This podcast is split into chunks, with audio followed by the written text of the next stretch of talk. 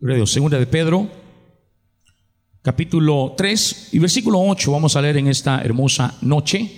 Gloria a Jesús. Cuando lo tenga me dice amén. Segunda de Pedro 3.8. Dice la palabra del Señor más. Oh amados, no ignoréis esto, que para con el Señor un día es como mil años y mil años como un día. Nuevamente, mas, oh amados, no ignoréis esto, que para con el Señor un día es como mil años y mil años como un día. Gloria a Dios. Tome su lugar, amados hermanos. Y quiero hablar un momento en esta hora de enseñar un momento de esperando en el tiempo de Dios. Gloria a Dios. Esperando en el tiempo de Dios. Gloria a Dios. He predicado muchas veces, amada iglesia, acerca de esto y espero que podamos entender muy bien lo que el Señor nos está hablando. Yo sé que todos tenemos peticiones delante de Dios. Yo sé que todos tenemos, hermanos, peticiones delante del Señor. Algunas ya se han cumplido gracias a Él, ¿verdad? Otras todavía no. Amén. Y estamos ahí en el tiempo de espera de parte de nuestro Dios. La vez pasada predicaba también sobre esto, ¿verdad? Las tres respuestas que nos da Dios a través de la oración. La número uno es, aquí está, es cuando el Señor obra, amén, en el momento, ¿verdad? Eh, preciso, momento justo, y luego también está la otra, hora, la, la otra contestación que es no. Amén, amada iglesia. Porque también no, también es contestación de Dios. Y la última es espera. Amén. Es esperar. Amén. Esperar. El tiempo de esperar. Repito, hermanos, eh, lo he predicado, hermanos, si es que el tiempo de Dios no es el mismo tiempo que el nuestro. Y eso lo vemos en la escritura esta noche. Dice el apóstol que para el Señor un día son como, no dice que son mil años, sino como mil años y mil años como un día. Amén. Por eso hemos dicho, amada iglesia, que el tiempo de Dios es, hermanos, diferente al nuestro. En el griego, el tiempo de Dios es el kairos y el tiempo del hombre es el cronos. Kairos y cronos. Amén. Y esta diferencia se debe a que, aunque, hermanos, ambos se refieren a lo mismo, es decir, tiempo, pero se miden de diferente manera. Cronos. Cronos es el lapso de tiempo, duración de tiempo y raíz de la palabra cronómetro. O sea, lo que mide el tiempo. Estamos hablando en el cronos del tiempo terrenal. Amén. El tiempo que se puede medir. Y las medidas de nuestro tiempo, usted sabe, son milenio, son siglos, son años, meses, días, horas, minutos, segundos, momentos, que es el tiempo del hombre. Hablando en el tiempo del hombre, desde Adán a nuestra época, estamos llegando casi ya a seis mil años. Seis mil años del tiempo de Noé, perdón, al tiempo de Adán, al tiempo nuestro, estamos ya casi a seis mil años. Imagínense usted, dice, seis mil años han pasado. Ahora, si nos vamos al tiempo de Dios, ¿cuántos son? seis días, imagínense qué tremendo. Para nosotros, hermanos, seis mil años, wow. Pero para Dios, ¿qué son? Seis días. Amén. Si lo tomamos literalmente, como habla el apóstol Pedro acá, que para el Señor un año, un día son como mil años. Entonces para nosotros ya pasaron seis mil años, pero para Dios apenas son seis días. Amén. Ahora, amada iglesia, estamos también hablando del Kairos.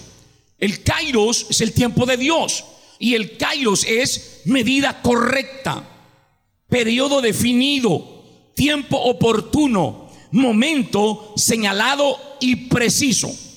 Ese es el tiempo de Dios, el Kairos. Ahora, hermanos, Kairos es el tiempo oportuno y es el tiempo diseñado por nuestro Dios, donde Él interviene en la vida de los hombres de una manera sobrenatural. Es el tiempo diseñado en el cielo que se manifiesta en la tierra para bendición de los hombres. Es así que nosotros podemos encontrar, amada iglesia, en muchos versículos donde el tiempo de Dios llega en el momento justo y preciso. El momento de Dios siempre se cumple en el tiempo de Él. Y por ejemplo, solamente quiero tomar dos ejemplos. Allá en Romanos, el capítulo 5 y el versículo 6, dice el apóstol Pablo, porque Jesús, cuando aún éramos débiles, a su tiempo, a su tiempo, dice, murió por los impíos. Ponga atención en esta, en esta frase. Amén. Porque Jesús, cuando aún éramos débiles, a su tiempo murió por nosotros. Ahora, en Gálatas 4:4 también habla el apóstol y él dice, pero cuando vino el cumplimiento del tiempo, Dios envió a su hijo nacido de mujer y nacido bajo la ley. Ponga atención en esto. El cumplimiento del tiempo. Ahora repito, ese es el tiempo de Dios. El tiempo correcto, el tiempo oportuno, el momento señalado y preciso. O sea, en otras palabras, a Dios, hermano, no lo agarra desprovisto o desprevenido las circunstancias o los momentos en nuestra vida. Nosotros podemos molestarnos y enojarnos cuando, hermanos, Ah, tal vez oramos, tal vez estamos pidiéndole al Señor algo, amén, y no hay respuesta. Parece que el Señor no nos escucha, parece que el Señor no nos oye. Y muchas veces, hermano, queremos que Dios actúe a nuestra conveniencia, a nuestro tiempo, a nuestro momento. Y muchos quisiéramos, hermano, a, podríamos decir, eh, doblegar a Dios para que actúe en el momento que yo lo quiero. Pero no se nos olvide, amada iglesia, que nosotros estamos primeramente bajo la voluntad de Dios, bajo la soberanía de Dios. Amén. Y por lo tanto tenemos que aprender, amada iglesia, que el tiempo de Dios es el tiempo perfecto. No va a llegar cuando yo quiera. No va a llegar cuando yo, hermano, lo desee. Va a llegar cuando el Señor quiera. Nos guste o no nos guste, así es. Él es soberano. Amén, Él es soberano. Y yo no puedo molestarme o enojarme. Yo solo tengo que saber que en el tiempo de Dios va a llegar la respuesta que necesito. Ahora, cuando Dios habla en su tiempo de algo que, que ha de hacer, Él en su soberanía, oiga bien, en su soberanía, amén, como soberano que es, no da una fecha exacta para el cumplimiento de ello. En algunos casos, hermanos, da una especie de señales o acontecimientos que sucederán de lo que ha de venir, hermanos, o lo que Él ha prometido.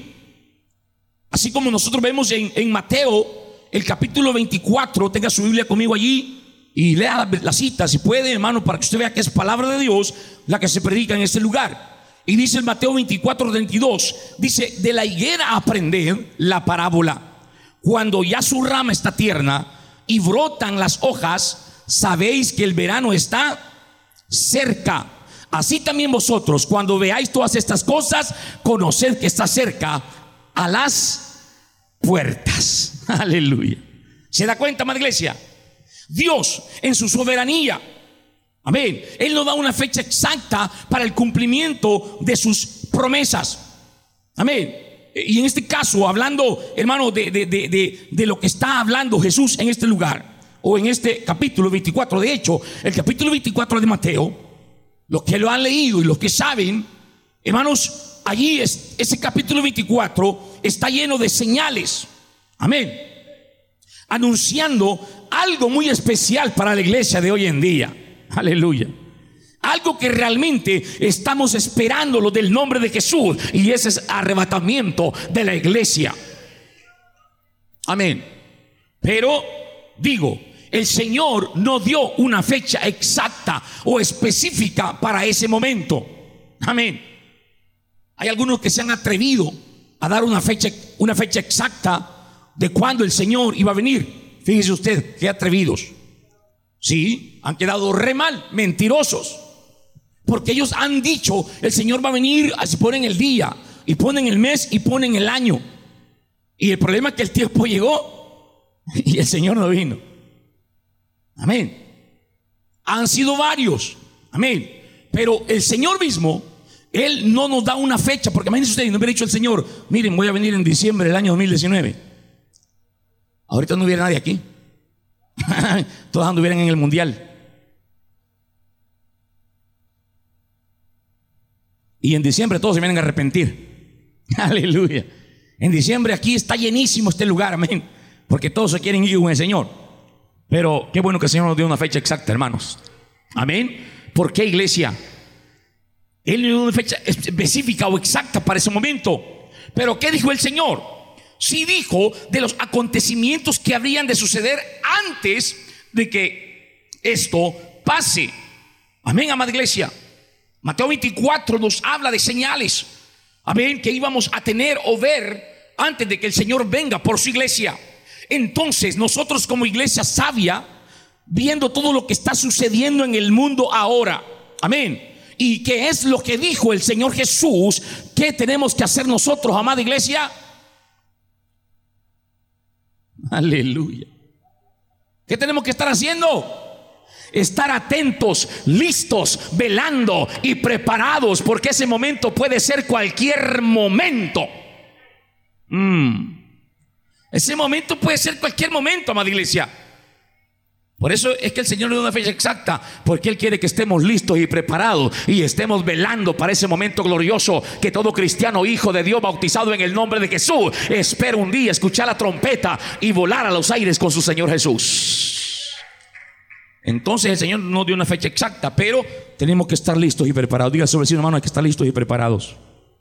Toca a su vecino que ya se está durmiendo, dígale, hermano, tiene que estar listo, no se duerma. Tiene que estar preparado. Ahora, muchas veces, cuando el Señor decreta lo que ha de pasar, solo avisa lo que sucederá. Amén. Y en algunos de estos casos lo hace con varios cientos o miles de años. Él solo anuncia. Nosotros leemos, vaya conmigo a Génesis, en el capítulo 15 y en el versículo 4, dice Génesis 15, 4. Luego vino a él palabra del Señor diciendo, está hablando de Abraham. Dice, luego vino a él palabra del Señor diciendo, no te heredará este, sino un hijo tuyo será el que te heredará. Y lo llevó fuera y le dijo, Abraham, mira ahora los cielos y cuenta las estrellas. Si las puedes, amén, si las puedes contar.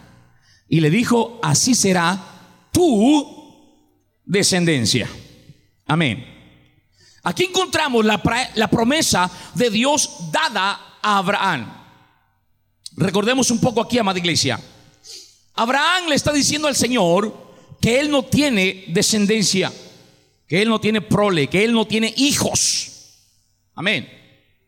Fíjese usted. Así que el Señor, hermano, hace que Abraham capte el tamaño, la grandeza de la promesa que él le está dando en ese preciso momento.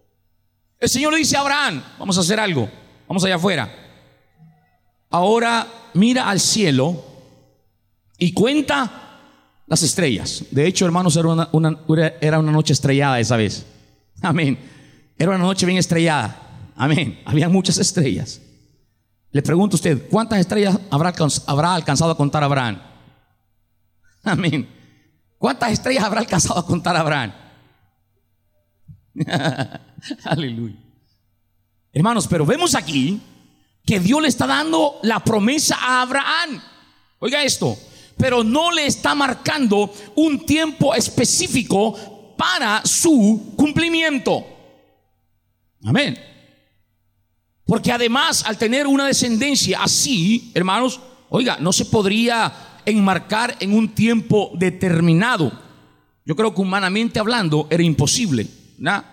Por la condición tanto de él como de su esposa Sara, que ya eran viejos. Amén, o sea, comenzaron tarde pues. Y aparte de eso, Sara tenía otro problema grave, que era estéril. O sea, no podía tener hijos. Pero fíjese usted cómo es Dios. Le dice, mira, Abraham las estrellas, y no sé cuántas habrá contado, o si pudo contar o no contó, no sé. Pero el Señor le dice, así, así será tu descendencia. Amén. Repito, hablando humanamente, no se podría enmarcar en un tiempo determinado el cumplimiento de esa promesa. ¿Por qué, iglesia? Porque la descendencia de Abraham, escuche bien, hasta el día de hoy se sigue dando. Dice usted, hermano, la descendencia de Abraham, aquella promesa que Dios le dio hasta el día de hoy, año 2019, esa promesa se sigue cumpliendo. ¿Por qué, amada iglesia? Porque la nación judía sigue creciendo. Amén. Imagínese usted hasta dónde llegó esa promesa dada por el Señor. Hasta dónde alcanzó, hermano, esa promesa dada por el Señor. Amén. Dios le está prometiendo a Abraham lo más anhelado por el ser humano. Sobre todo en ese tiempo, amada iglesia. Le está prometiendo descendencia y se la promete en grande, en grande. Cosa que Abraham, lógicamente, hermanos, no pudo ver ni vio, pero sí vio el comienzo, amén, en su hijo Isaac. Amén. Vio el comienzo de esa gran promesa en su hijo Isaac. O sea, en otras palabras, si Abraham estuviera vivo ahora, imagínense, todavía estuviera, estuviera, todavía estuviera viendo su descendencia. Amén. ¿Cuántos? Miles y miles y miles, amada iglesia. Y no solamente la carnal, sino también los espirituales, que aquí estamos, amada iglesia, los hijos de Abraham por la fe, el Israel espiritual. Imagínese usted hasta dónde alcanzó esa gran promesa que Dios le dio a Abraham. Iglesia, para nuestro Dios no hay cosa pequeña o grande para que Él pueda cumplir. Amén, amada iglesia. Él es omnipotente. Él es todo lo puede, amada iglesia. Por eso para el Señor no hay nada imposible. No hay nada imposible. Nuestra fe y nuestra obediencia tiene que ver mucho en esto, amada iglesia. Nuestra fe y nuestra obediencia tiene que ver mucho en el cumplimiento de las promesas de Dios en nuestra vida. Pero eso no quiere decir que si confío más, Dios actuará más rápido. No, no. Recuerde que Dios trabaja en su tiempo. Abraham, el Señor le prometió algo que él ni siquiera alcanzó a ver, la magnitud de lo que el Señor hizo con él.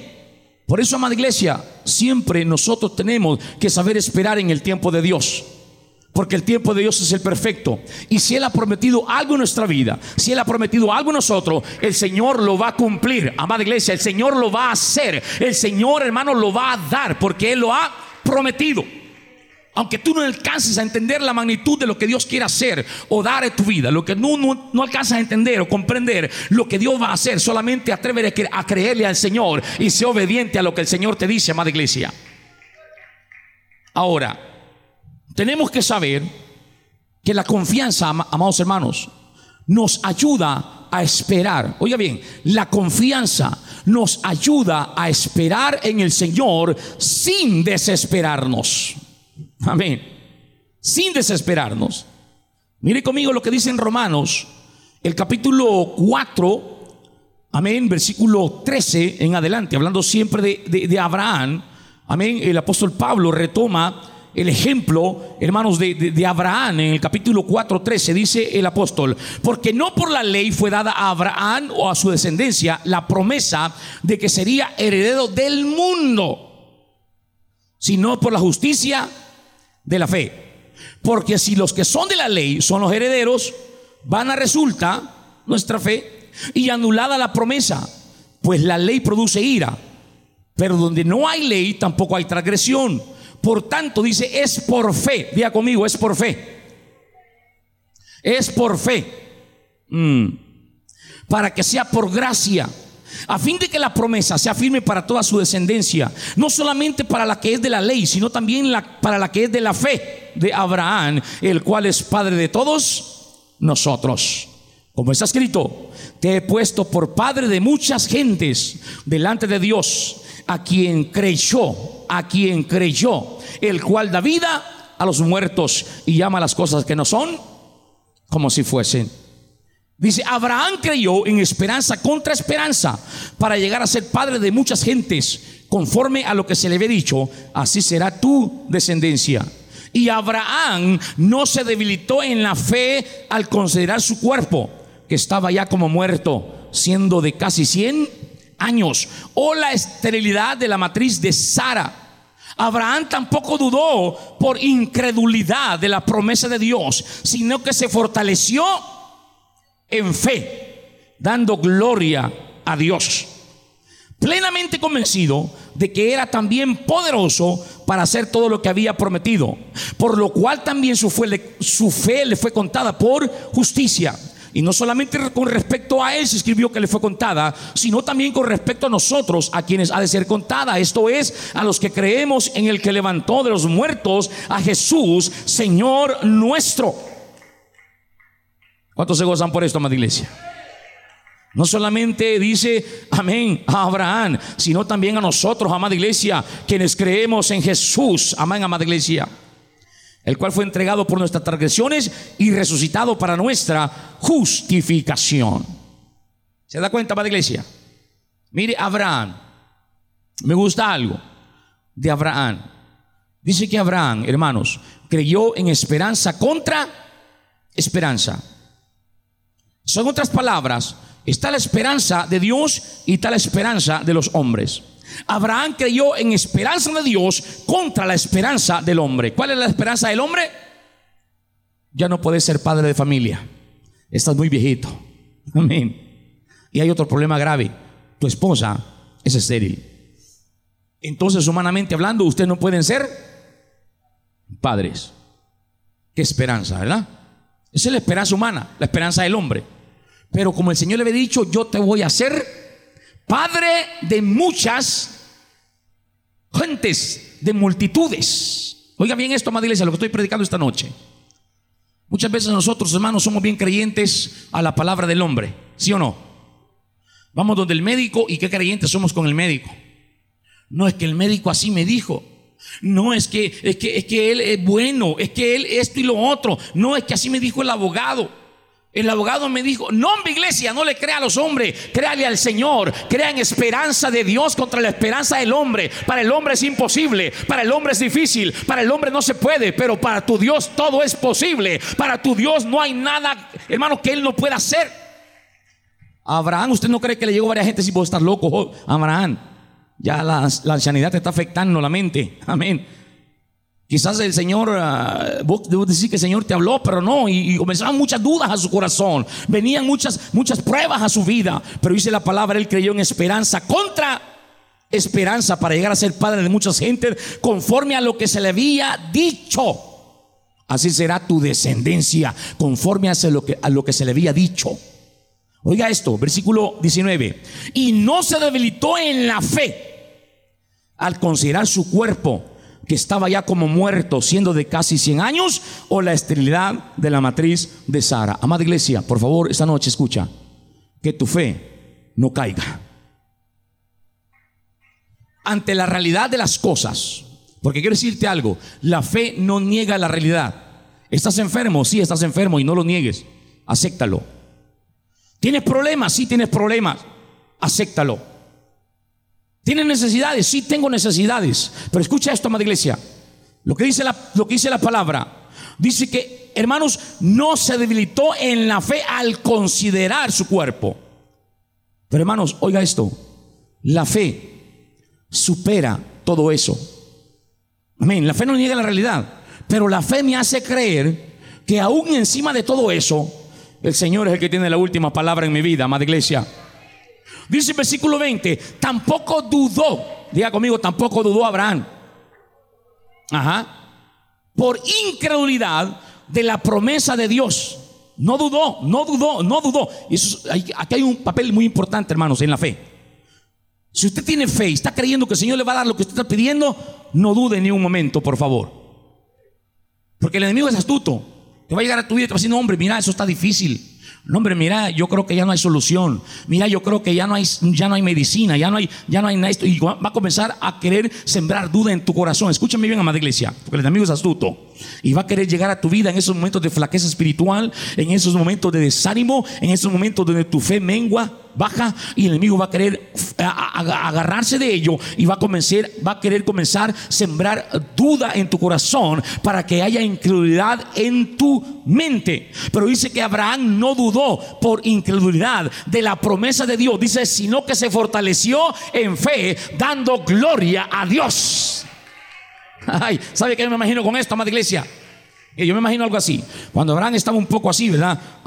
Turbado por, por, el momento, quizás porque él miraba pasar el tiempo. Amén. Pasaba el tiempo y no, la promesa no se daba. Pasaba, porque hermano, 25 eh, años parece que duró, hermano, esa promesa. La promesa fue dada, amén, hasta, hasta, hasta el cumplimiento de ella. Pasaron casi cerca de 25 años. Wow, iglesia.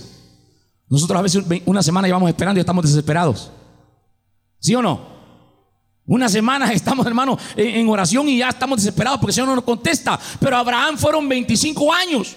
Desde que Dios le dio la promesa hasta el cumplimiento de ella, oiga bien, y me imagino yo que el tiempo pasaba, amada iglesia, y Abraham, hermanos, estaba allí, duda, eh, perdón, estaba allí, hermanos, en su mente, amén, y quizás llegaba la duda, llegaba, eh, eh, hermanos, el temor, llegaba la incredulidad, pero dice la palabra que él no dudó por incredulidad de la promesa de Dios, sino que se fortaleció en fe, dando gloria a Dios. ¿Qué pasa, amada iglesia?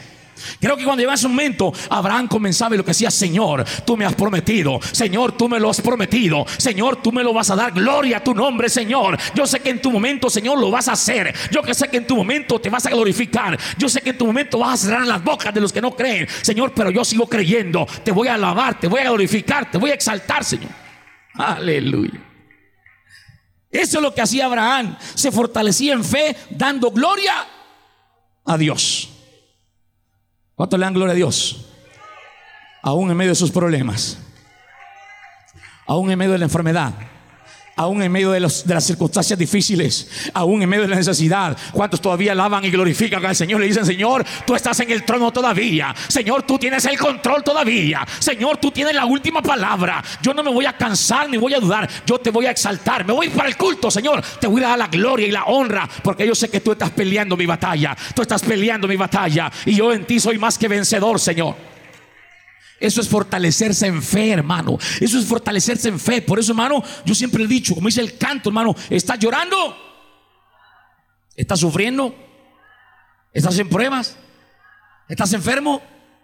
Alaba a tu Dios, hermano, porque es ahí cuando te fortaleces en fe, es ahí cuando le estás creyendo al Señor, es ahí cuando Dios estás viendo tu fe y le estás agradando. Porque cualquiera que es lo que hace, ya no hubiera el culto mejor. Amén. Ya no voy a hacer evangelio mejor. Ay, ¿para qué voy a la iglesia, Señor? Ahí está el problema de muchos.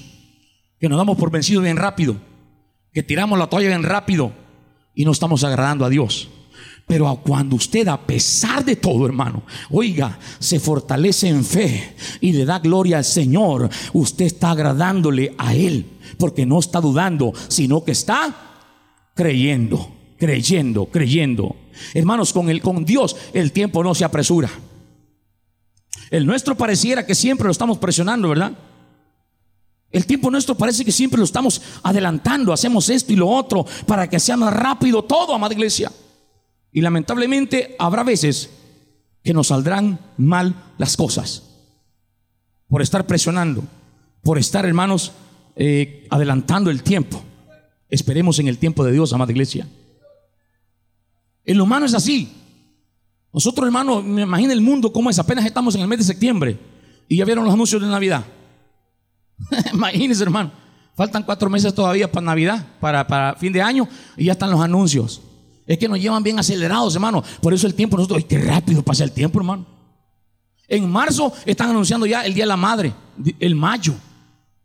Y así vamos, hermano. Amén. Y, hace poco Yulisa me dice, papá, yo quiero ser grande. Amén. Yo le digo, no, cuando estés grande vas a querer chiquito. Amén. ¿Por qué iglesia? Porque vamos apresurando el tiempo. Vamos así, vamos así, vamos así. Amén. Y muchas veces por apresurar el tiempo, por adelantar el tiempo, lamentablemente hay veces que las cosas nos salen mal.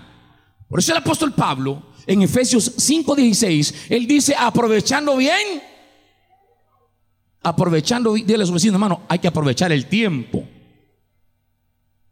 Y yo esta noche le felicito a cada uno de ustedes, porque aquí estamos aprovechando el tiempo esta noche. Los que estamos aquí estamos aprovechando el tiempo.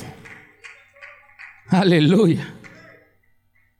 Dice el apóstol, aprovechando bien el tiempo porque los días son, o sea, como quien dice, no lo malgastemos, hombre. No malgastemos el tiempo. ¿Cuántas veces nosotros hemos dicho en alguna ocasión, solo perdí? Solo perdí. Amén. ¿Verdad que sí? A veces cuando nos metemos en un proyecto, cuando nos metemos en una relación, cuando nos metemos, hermanos, en cosas que, que, al final no nos resultan o no nos salen, y usted dice, solo perdí el tiempo. Sí perdió el tiempo. Amén. ¿Cuántos de los que ya pasamos los enta? Levante la mano, no tenga pena. Aleluya. ¿Cuántos de los que ya pasamos los enta? Amén. Quisiéramos regresar el tiempo. Levante su mano, sea sincero. ¿Cuánto quisiéramos regresar el tiempo? ¿Verdad que sí, amada iglesia? ¿Para qué? Para hacer aquello que no hicimos. ¿Mm? Y que ahora nos lamentamos. Pero ¿qué pasa? Ya no se puede. Pasó el tiempo. Mire, el reloj no se detiene. Ahí va, mire, segundo, tres, cuatro, cinco. Ahí va. El tiempo no se detiene. aunque yo quiera, no se puede detener. Porque el tiempo pasa, el tiempo vuela. Por eso jóvenes que están aquí, jóvenes, escúchenme bien, aprovechen bien su tiempo. Porque no siempre van a ser jóvenes, van a llegar viejitos como nosotros. Se les va a hacer el pelo blanco, se les va a caer el pelo, le van a salir arrugas. Ah, el problema es que cuando estamos en la juventud creemos que es eterna juventud. Amén. Y algunos se quedaron así en eterna juventud, ¿verdad? Pero no, el tiempo pasa.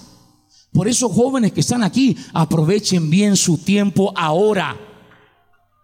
¿Ah? Inviertan su tiempo en cosas buenas. Porque después, escúcheme bien, es demasiado tarde y nos lamentamos. Por eso repito, muchos de los que estamos aquí ya pasados los entas, quisiéramos regresar o retroceder el tiempo y decir, mejor hubiera hecho esto lo otro, mejor hubiera hecho aquello, no me fuera tan mal ahora, no estuviera así, no estuviera... ¿Por qué? Porque en el momento preciso, en el momento del tiempo, no lo hicimos. Y ahora nos quejamos y nos lamentamos. Por eso, jóvenes, tomen este consejo esta noche. Aprovechen bien su tiempo. Amén. Aprovechen bien su tiempo en cosas buenas. Para que después no se anden lamentando. ¿Por qué? Cada minuto cuenta. Cada segundo cuenta. O se invierte o se gasta. ¿Mm? No se puede guardar el tiempo, ¿verdad? Así como usted cuando va al banco y guarda su dinero, no se puede.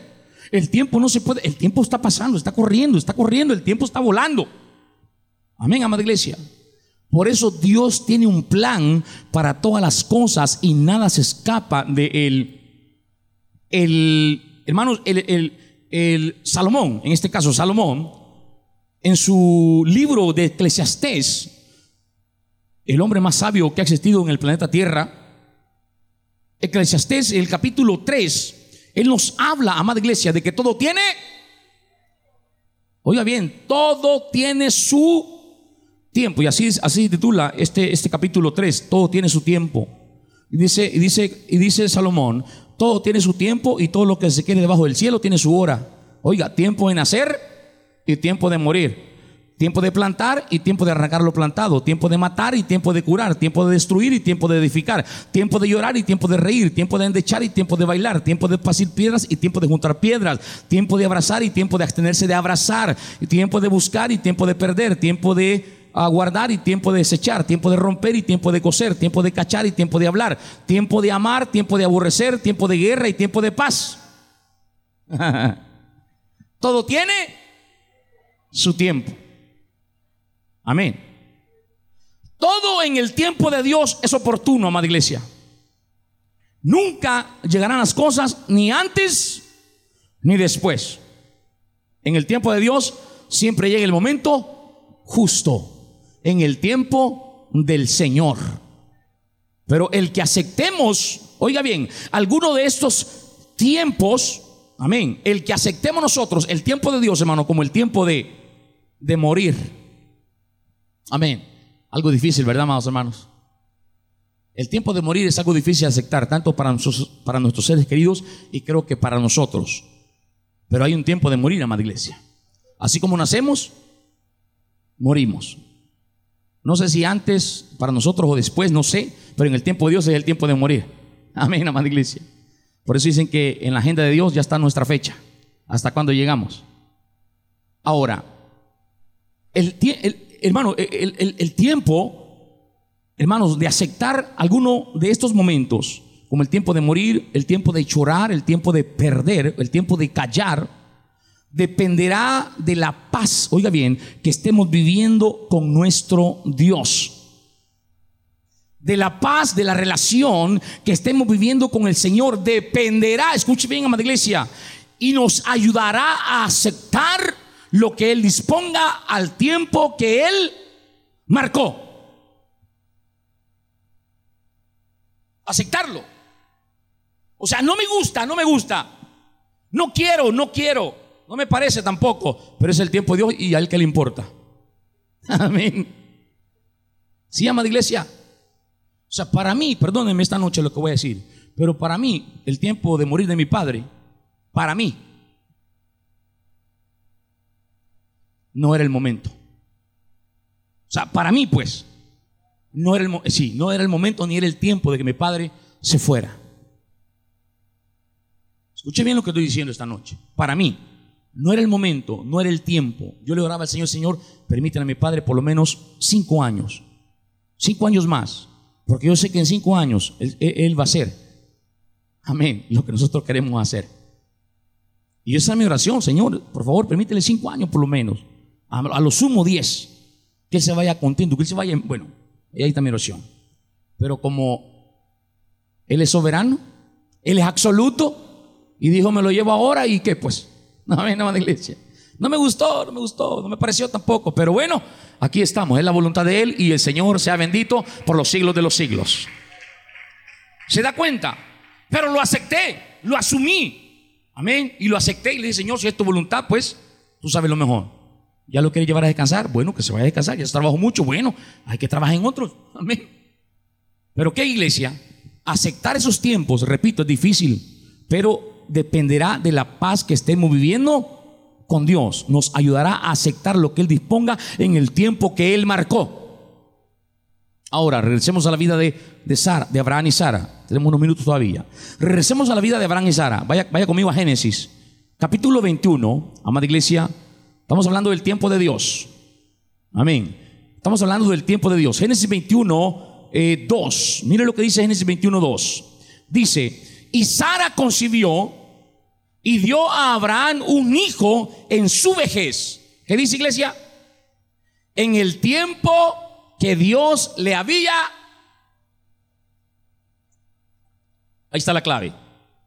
Y Sara concibió y dio a Abraham un hijo en su vejez en el tiempo que Dios le había dicho. Vamos ahora, mire. No fue nada fácil para Sara el cumplimiento de la promesa. Repito, no fue nada fácil. Ya dije, Sara era una mujer mayor, ya estaba anciana, hermanos. Y lo más difícil que era estéril. Pero ¿qué pasó, amada iglesia? Sara no entendió el tiempo de Dios. Fíjese usted esto. Sara no entendió el tiempo de Dios ni esperó en el tiempo de Dios. Simplemente, ¿qué dice Sara? Mira, Abraham, el tiempo se está pasando y yo me voy a morir. Vos también, ya estás viejito. ¿Y qué pasó? Pues con la promesa del Señor. Mejor, ¿sabes qué? Vamos a pedir a nuestra esclava Agar que quede embarazada. Amén. Por mí. Y Abraham, enojado, aceptó. Bueno, si vos decís, ya, pues permiso, ahí voy. Sí, Agar, que tengo un hijo de nosotros, porque vamos a morir vos también y no vamos a tener nada. Amén. Y entonces Agar quedó embarazada de Abraham, hermano. ¿Saben lo que pasó, amada iglesia? Abraham también aceptó. Y, oiga esto, o sea que ellos determinaron el tiempo de Dios. se adelantaron al tiempo de Dios. Escuche bien esto, amada iglesia. Ellos se adelantaron al tiempo de Dios. Y vemos el gran problema en que se metieron. ¿Se da cuenta, amada iglesia? Eso, es, lo difícil y lo tremendo cuando nosotros nos metemos al tiempo de Dios o adelantamos al tiempo de Dios o forzamos el tiempo de Dios. Abraham y Sara se metieron en un gran problema y que lamentablemente hasta el día de hoy se siguen pagando las consecuencias. ¿Qué es lo que está pasando allá en el Oriente Medio? La guerra entre los árabes, los hijos de Agar, y los judíos, los hijos de Isaac. Y ese, ahí está ese pleito, hermano, por siempre. Ahí están los árabes atacando a los israelitas, los israelitas van y se defienden. Los, los, árabes quieren tomar y ahí está ese pleito, y ahí está ese pleito. ¿Por qué? Porque Sara y Abraham, Abraham y Sara se adelantaron al tiempo del Señor. ¿Se da cuenta, hermanos? Entonces es un grave problema que nos metemos cuando nosotros forzamos, adelantamos el tiempo del Señor. Porque eso nos pasa muchas veces a nosotros, amados. Presionamos tanto nuestro tiempo que las consecuencias no siempre nos agradan. Amén. Y fíjese usted cómo somos, que en todo le echamos la culpa a Dios. ¿Verdad que sí? o al diablo, dice mi hermano, también. Y nosotros somos los culpables. Pero ahí estamos, ay Señor, ¿por qué no? No, si yo te dije, yo te dije que te esperaras, pero vos te adelantaste, ¿eh? así que ahora, atenete a las consecuencias. Aguántese. Señor, ¿y por qué no me detuviste? Yo te dije. Señor, y, por, ahí estamos culpando al Señor, amén, estamos culpándole por, hermano, lo que nos sucede a nosotros cuando nosotros somos los culpables. Por eso, hermanos, en esperar en el tiempo de Dios es difícil. Más cuando vemos que las cosas no están saliendo como esperábamos. Cuando creemos que no va a cambiar nada o se ve imposible. Amén. Qué difícil es esperar en el tiempo de Dios. Pero ¿sabe qué, amada iglesia? Si no sabemos esperar en Dios, comenzaremos a dudar de que Dios tiene el control y que todo será conforme así Él lo dispuso. Podríamos decepcionarnos o incluso caer en rebelión ante lo que Él determinó. Pero quiero decirte algo, amada iglesia. Cuando estás en el propósito de Dios para tu vida, vas a tener que pasar por tiempo de espera. Cuando tú estás en el propósito de Dios para tu vida, vas a pasar por esos momentos de silencio, por esos momentos de espera que el Señor está dando a tu vida. ¿Y sabe lo que está haciendo? Dios está formando su carácter en ti. Dios está, hermanos, trabajando en tu vida. En ese momento de espera, hermano, donde no vemos la respuesta, no vemos la salida, no vemos la solución, Dios está trabajando. Y aunque no pueda ver, aunque no pueda ver, yo sé que el Señor está trabajando. Aunque no pueda ver, yo sé que el Señor está obrando. Pero Él te está haciendo esperar, porque muchas veces Él quiere que crezcas en tu fe.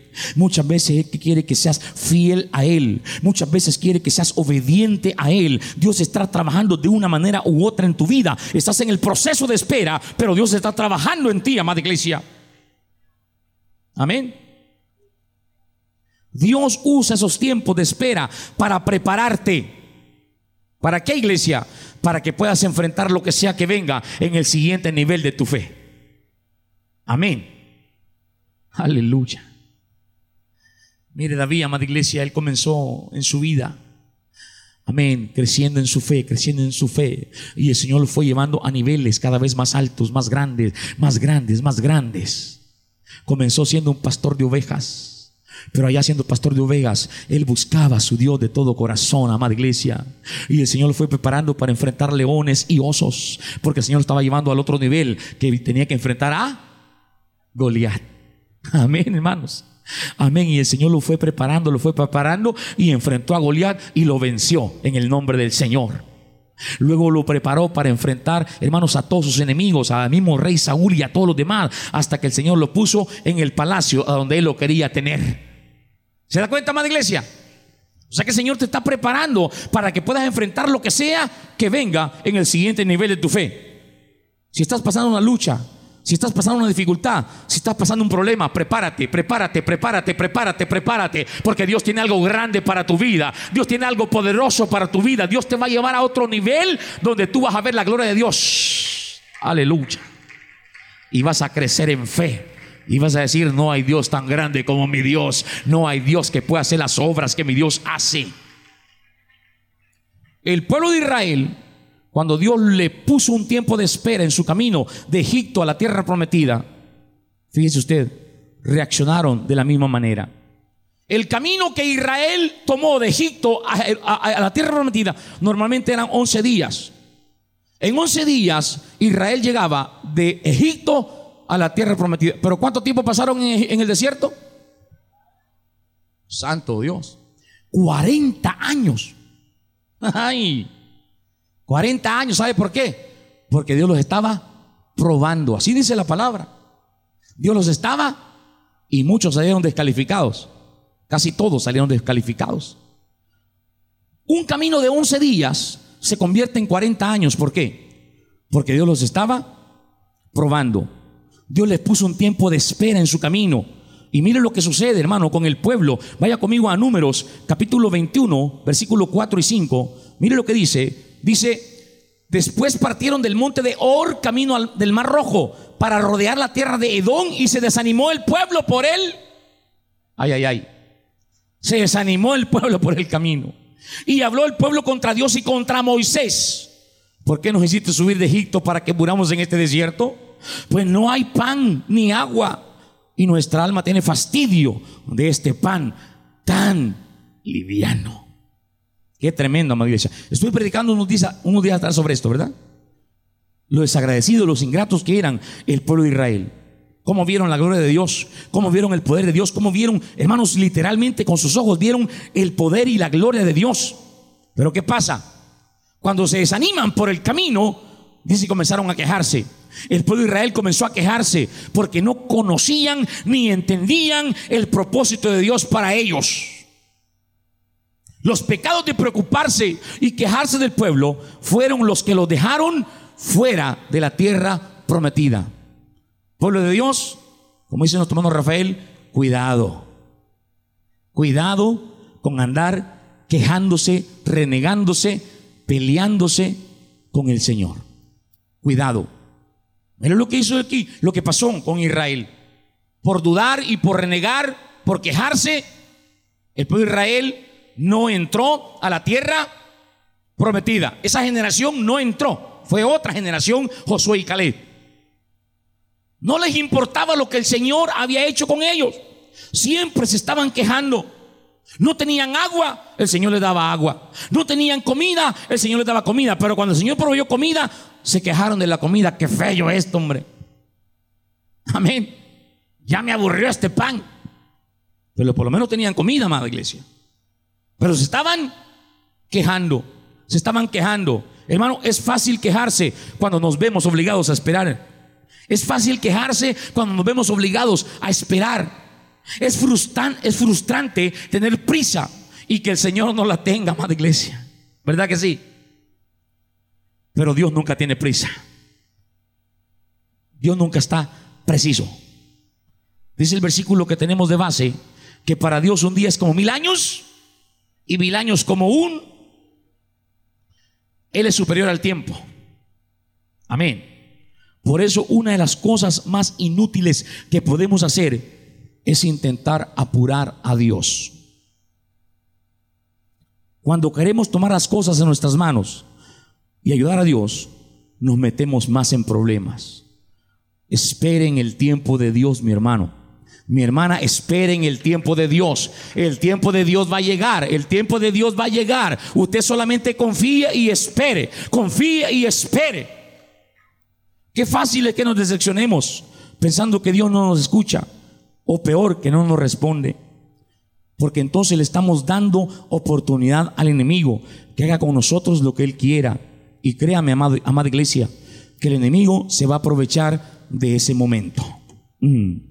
El enemigo se va a aprovechar de ese momento de flaqueza espiritual. El enemigo se va a aprovechar y va a sembrar duda en tu corazón, va a sembrar incredulidad en tu mente. Amén. Nosotros manejamos el tiempo con un reloj en la mano. Amén. Y muchas veces usamos esa frase que dice, hermano, voy contra el tiempo. ¿Verdad que sí? En la mañana, a veces por levantarnos tarde, no desayunamos. ¿Por qué? Porque vamos. Viejo, desayunar. No, no voy a comer porque, mira, ya me agarró. Amén. Y hacen muchas cosas, hermano. ¿Y sabe lo que estamos haciendo? Qué irónico es cuando hacemos esto, que no nos damos cuenta que cuando intentamos hacer eso, estamos dejando nuestra salud en el camino. ¿Mm? De ahí vienen todas las enfermedades, la diabetes, la gastritis y la presión arterial, bueno, y tantas cosas, porque siempre andamos, no tenemos tiempo ni para comer muchas veces, no tenemos tiempo ni para esto y lo otro, y qué dice la palabra, todo tiene, solo es de ordenarnos. Ahora, Dios maneja el tiempo de manera distinta y tal vez muchas veces no logremos entender los por qué. Pero lo más importante de todo esto es saber que Dios quiere lo mejor para cada uno de nosotros. ¿Cuántos están de acuerdo conmigo, amada iglesia? El Señor quiere lo mejor para nosotros. Y solo Él sabe qué día y a qué hora llegará tu respuesta. Aleluya. Solo Él sabe a qué día y a qué hora llegará tu bendición, llegará tu milagro, llegará tu sanidad. Amén. Llegará eso que estás esperando de parte de Él. Solo el Señor lo sabe. ¿Sabes por qué? Porque solamente Él tiene el control de todo. Él tiene la última palabra en tu vida. Tu vida está en la mano del Señor. Espera en el Señor Jesús. Amén. Si no ha llegado todavía, es porque no es el tiempo. Si no ha llegado todavía, no es el tiempo, hermano. No es el tiempo. Amén. Y el tiempo de Dios es perfecto, repito una vez más. Y Él lo va a hacer. No olvide que el Señor Jesús dará la respuesta cuando sea el tiempo conveniente, el momento justo al tiempo perfecto de Él. No eche a perder lo que Dios quiere hacer con usted, adelantándose al tiempo de Él. Ya vimos el ejemplo de Sara y de Abraham. Amén. Perdieron. Amén. Se metieron en un grave problema. Por eso, para terminar esta noche, el rey David lo expresa de una manera muy sabia. En el Salmo 37, versículo 3 y 5, dice David, confía en el Señor y haz el bien, y evitarás en la tierra y te apacentarás de la verdad. Deleitas a ti mismo, a sí mismo en el Señor, y Él te concederá las peticiones. Encomienda al Señor tu camino y confía en Él, y Él hará. Aleluya.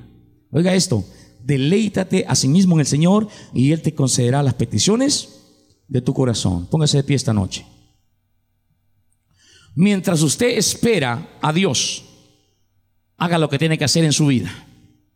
¿Qué es lo que tiene que hacer, amada iglesia?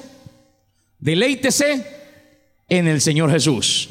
Alabe su nombre, dele honra y gloria, glorifíquele, exáltele, engrandézcale, adórele, porque a su debido tiempo se gozará de las muchas bendiciones que recibirá cuando el Señor Jesús le conceda aquello que está en su corazón. Y créalo, créalo, llegará en el preciso justo, en el preciso justo y perfecto tiempo de nuestro Dios. Como dijo David en el Salmo 40, pacientemente, pacientemente esperé en el Señor. Y Él se inclinó a mí y oyó mi clamor y me hizo sacar del pozo de la desesperación del lodo cenagoso, puso mis pies sobre peña y enderezó mis pasos, puso luego en mi boca cántico nuevo, alabanza a nuestro Dios. Verán esto muchos y temerán y confiarán en el Señor.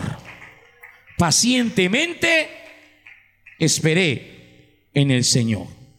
Aunque está desesperado. Amén. Aunque está desesperado porque está en el pozo de la desesperación. Pero ¿qué dice esa amistad? Pacientemente esperé en el Señor. Iglesia, Esperemos en el Señor Jesús. Yo sé que muchos tenemos peticiones delante de Él. Muchos tenemos necesidades, muchos tenemos oraciones delante del Señor. Quiero decirte, no te rindas. No te des por vencido. Sigue haciendo lo que tienes que hacer. Sigue haciendo lo posible, que es oración, búsqueda de Dios, ayuno, congregarte, oír y leer su palabra. Sigue haciendo todo eso, hermano, mientras tú estás esperando. Y a su vez de tiempo, Dios te va a dar la victoria. Dios te va a dar respuesta y te vas a dar cuenta que tienes un Dios fiel, un Dios que cumple su palabra y que cumple sus promesas. Levante su mano esta noche y dile, Señor Jesús.